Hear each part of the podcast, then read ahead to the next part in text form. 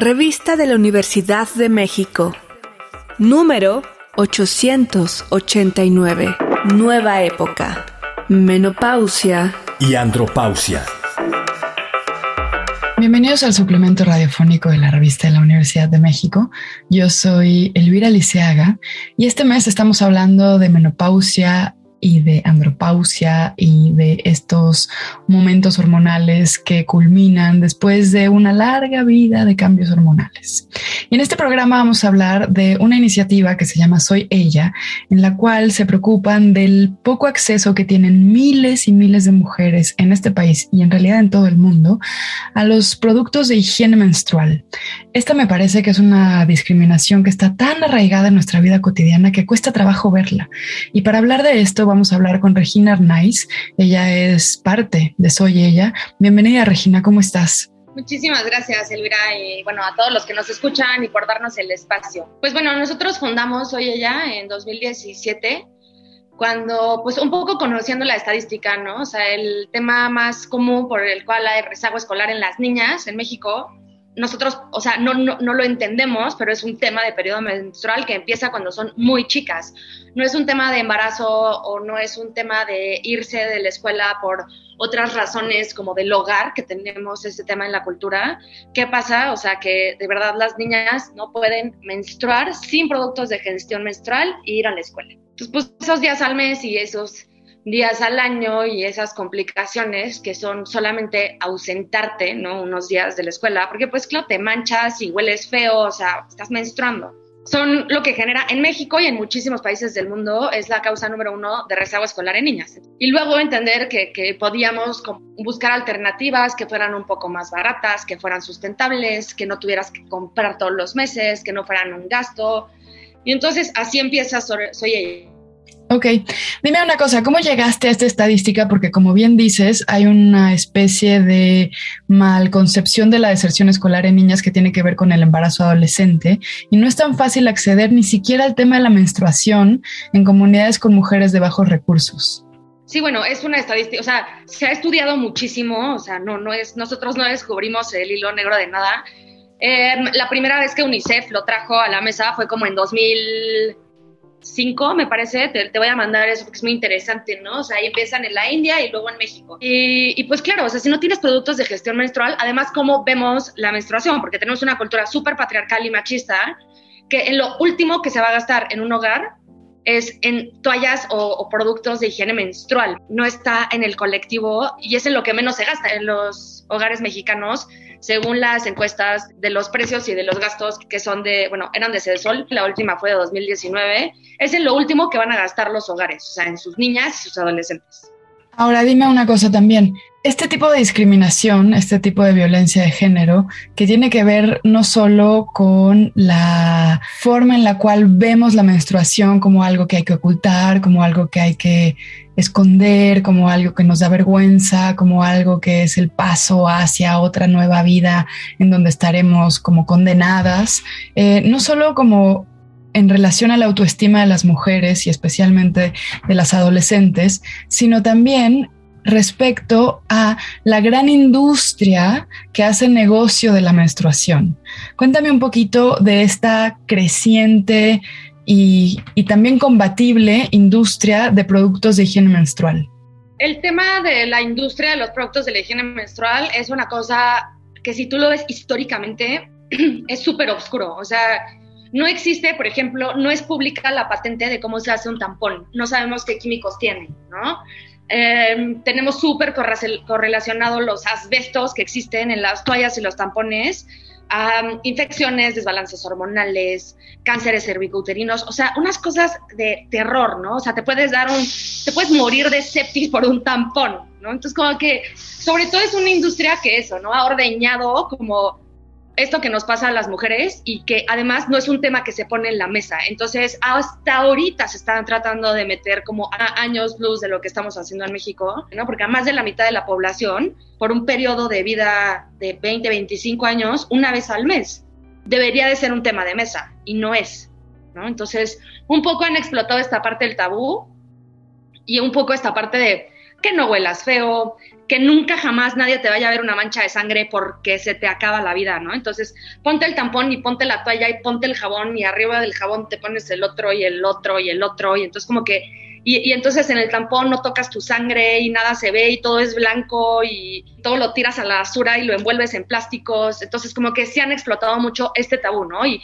no te vayas a manchar y no vayas a oler a nada porque se te acá, o sea, es como lo peor que puede ser, es como ser un asesino en la calle, ¿no? Entonces, un poco es atacar este tabú y otro también es explicarles a las niñas que les va a bajar, ¿no? Y eso creo que ustedes que están viendo los temas de menopausia, pues así como yo digo, es que a mí nadie me dijo nada de menstruación y a todas nos agarra de sorpresa.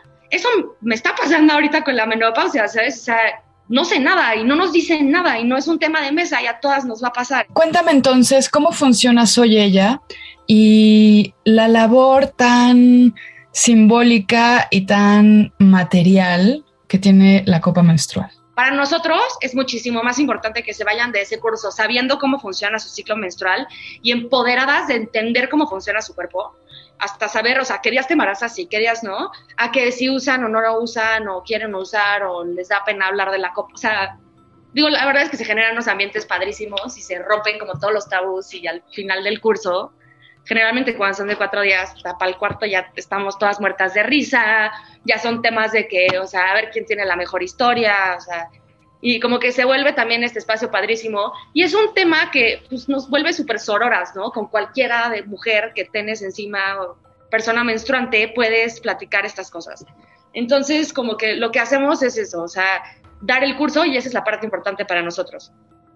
¿Qué hacemos? Nos ponemos en contacto con comunidades con espacios seguros, con gente que quiera llevar el curso. Tenemos un equipo de antropólogas y psicólogas que lo diseñan a la comunidad o a la edad que lo vamos a dar. Se da el curso y al final se regalan las copas.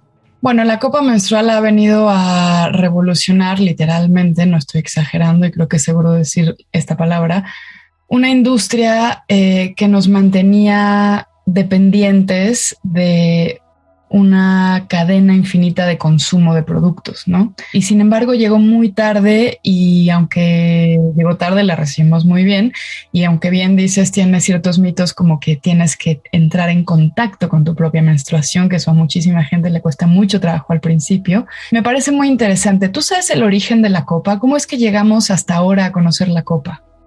la hizo una mujer, obviamente, en los 30. Si haces los cálculos, que digo, obviamente, si se meten a nuestra página, redes sociales.